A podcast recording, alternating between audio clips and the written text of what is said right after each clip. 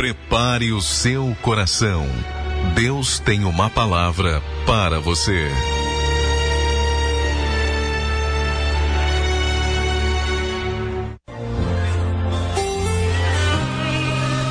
Muito bem, povo de Deus, muito bem. Estamos ao vivo aqui na rádio Shalom FM 92,7. Estamos aqui no programa Hora Nazarena, né? E esse programa que acontece toda quarta-feira ao meio-dia aqui pela rádio Shalom, né? E a gente quer agora deixar aí uma palavra para a sua reflexão. Nós ontem estávamos participando da reunião de pastores com o nosso superintendente, reverendo Antônio Carlos Santos Silva, né, do Distrito Rio de Janeiro, Baixada 2, e ele nos trouxe uma palavra no livro de Neemias, né, e eu peguei essa palavra para mim, né, tirei algumas coisas ali, inclusive ministrei ontem na live que nós fizemos na página da Igreja do Nazareno, em Pinheiral, e eu quero trazer também agora essa palavra. Né, eu tenho certeza que vai é, abençoar ainda mais vidas, não é?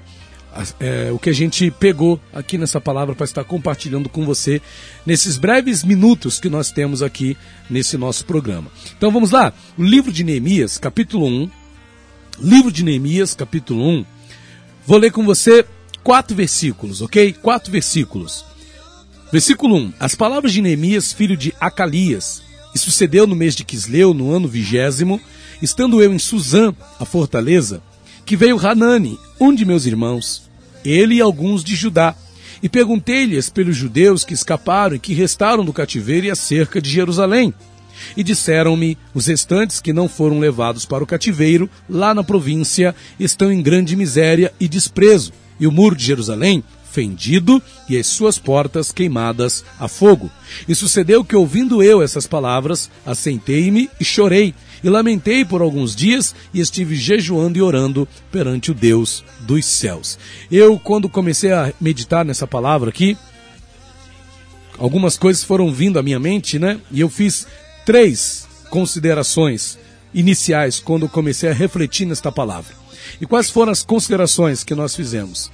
Primeiramente, a primeira consideração está no versículo 3, em relação à situação, à realidade que estava sendo exposta a Neemias. No versículo 3 diz assim: Olha, e disseram-me os restantes que não foram levados para o cativeiro, lá na província, estão em grande miséria e desprezo, e o muro de Jerusalém fendido, e as suas portas queimadas a fogo. Então a primeira coisa que nós vemos aqui acontecer é o que? As pessoas narrando para Neemias a situação. E qual era a situação? Estão em grande miséria e desprezo. O muro de Jerusalém está fendido e as portas estão queimadas a fogo. Ou seja, aquela situação era o quê? Era uma situação que mostrava Jerusalém num verdadeiro cenário de destruição. Estava uma verdadeira destruição. Jerusalém e as pessoas que ali estavam viviam numa grande miséria, viviam desprezados, o opróbrio batia a porta daquelas pessoas. Havia uma verdadeira necessidade ali na vida daquelas pessoas, não é? Havia uma, um, uma condição de vida que a gente pode dizer que era até mesmo deplorável, devido à situação que eles haviam ficado após os 70 anos não é, do cativeiro. Os que foram levados para o cativeiro estavam no cativeiro, mas os que ficaram, ficaram destruídos, ficaram sem nada. E agora Jerusalém está assim, né, fendida, com suas portas queimadas, com seus muros fendidos, a sua população numa verdadeira miséria.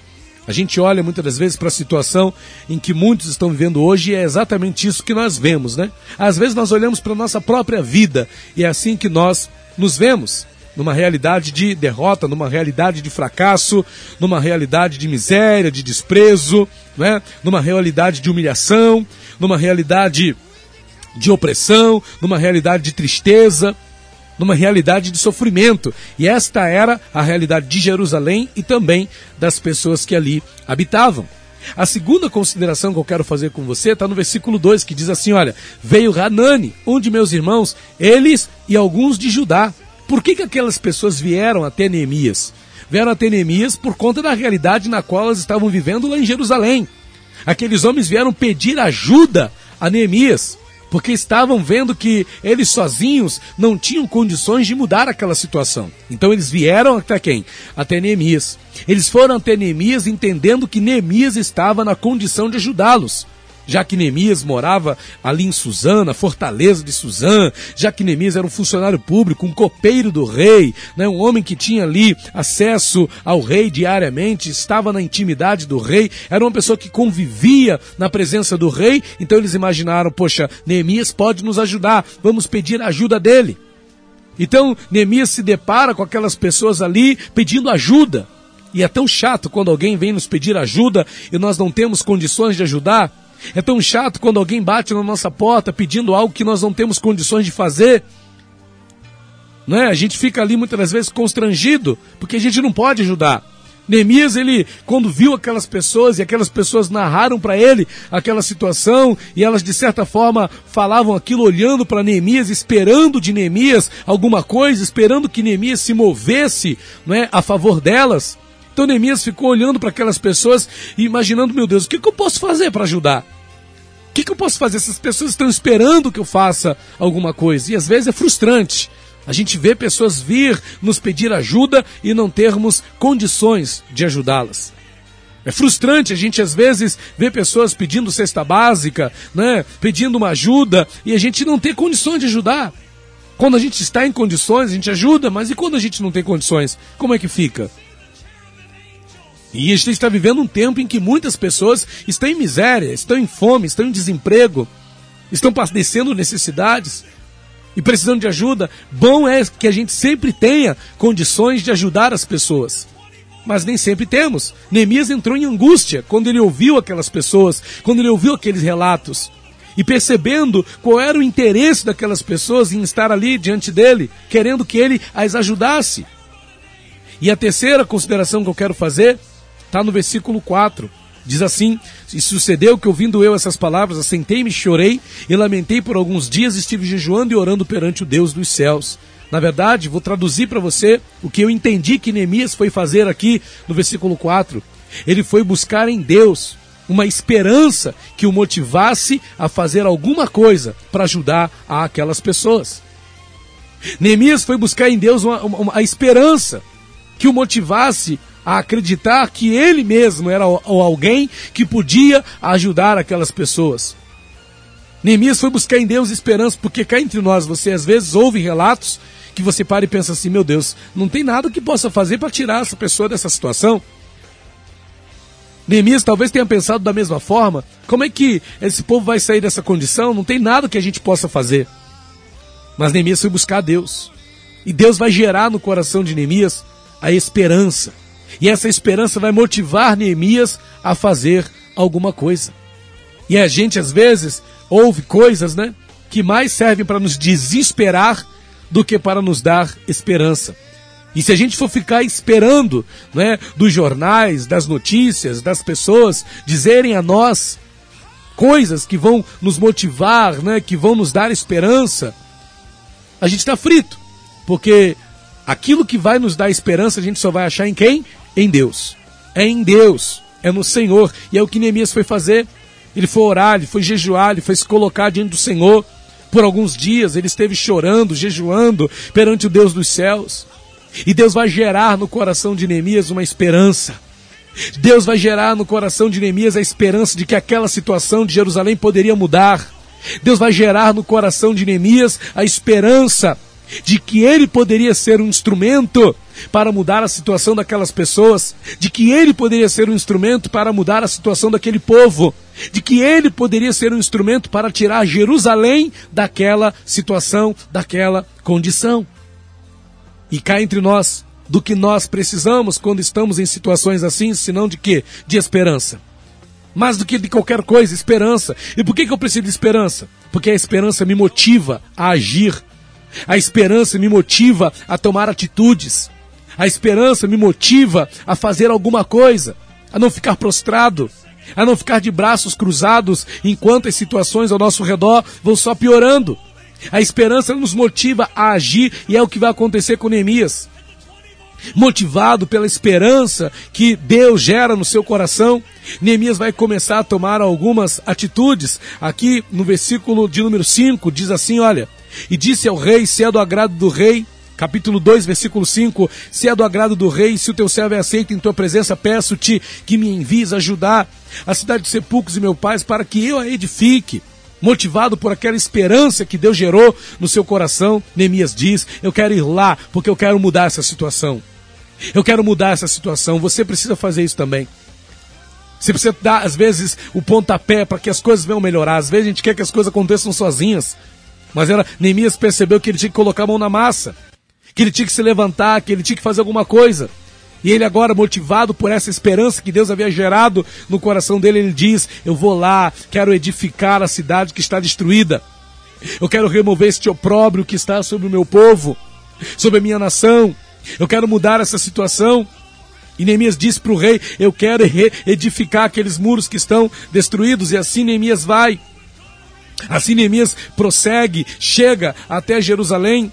E eu vejo uma coisa que interessante do versículo de número 12, diz assim: E de noite, depois de já ter chegado Jerusalém, diz a palavra, me levantei eu e poucos homens comigo, e não declarei a ninguém que o meu Deus pôs no coração para fazer em Jerusalém, e não havia comigo animal algum senão aquele em que eu estava sentado. E de noite saí pela porta do vale para a banda da forte do dragão e para a porta do monturo e contemplei os muros de Jerusalém que estavam fendidos e as suas portas que tinham sido consumidas pelo fogo. Quando a pessoa está motivada pela esperança, ela não se abala com a realidade que está diante dos olhos dela. As situações que se apresentam diante dela não tiram dela a motivação. Neemias não vai perder a motivação, porque ele tinha dentro dele uma esperança.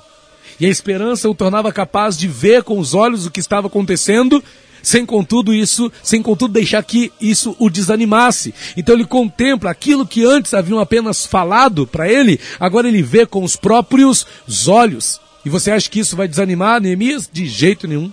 Você acha que isso vai deixar Neemias chateado, vai botar Neemias para baixo? Tem gente que diz, né? Ah, pastor, não sei para que que eu vi. Quando eu vi aquilo, aquilo mexeu comigo, me desanimou, me, acabou comigo, me botou para baixo. Neemias, ele viu tudo o que estava acontecendo. Porém, como ele tinha dentro dele a esperança que o motivava, ele olhou para todas aquelas situações e não perdeu a disposição de mudar aquela situação. Olha o que diz aqui, ó, no versículo de número 17.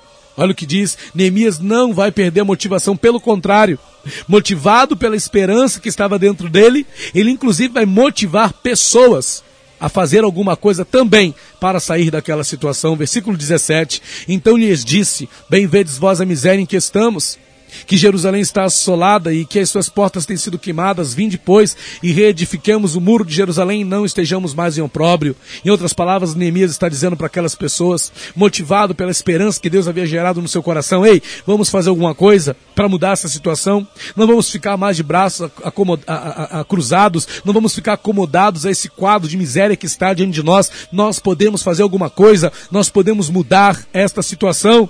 Não precisamos estar mais nesse opróbrio, não precisamos estar mais nesta humilhação. Reedifiquemos o muro de Jerusalém, é o que Neemias está dizendo.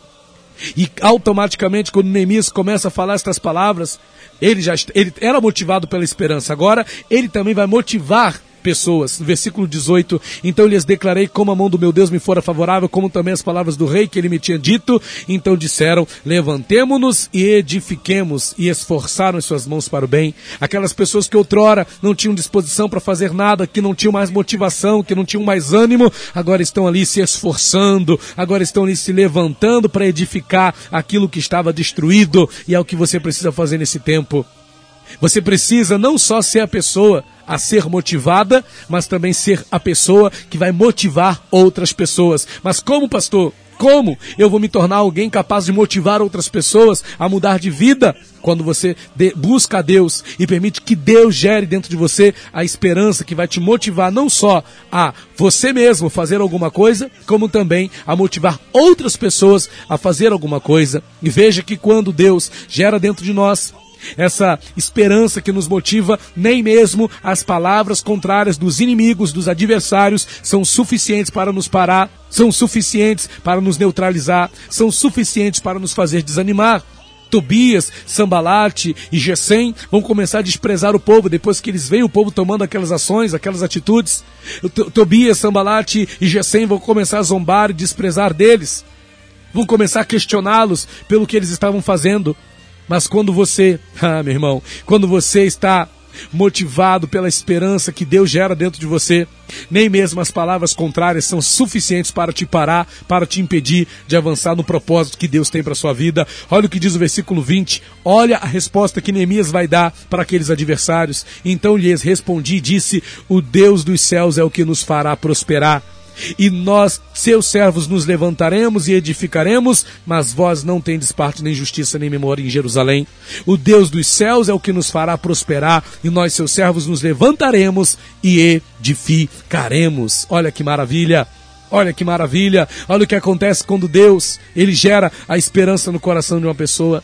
Hein? A pessoa se levanta, a pessoa age, a pessoa faz a diferença. E o que a gente quer com esta palavra nesta hora é exatamente isso. Que Deus possa estar usando esta palavra nesta hora para gerar dentro de você a esperança que vai te motivar que vai te motivar a se levantar, que vai te motivar a se erguer, que vai te motivar a se levantar na direção daquilo que Ele quer fazer na tua vida. Que Deus esteja nesta hora usando esta palavra para gerar em você a esperança que vai te motivar a se levantar no propósito que Deus estabeleceu para a sua vida em nome do Senhor Jesus Cristo. Receba esta palavra e que Deus te abençoe nesta hora em nome de Jesus. Pastor Rafael dos Santos.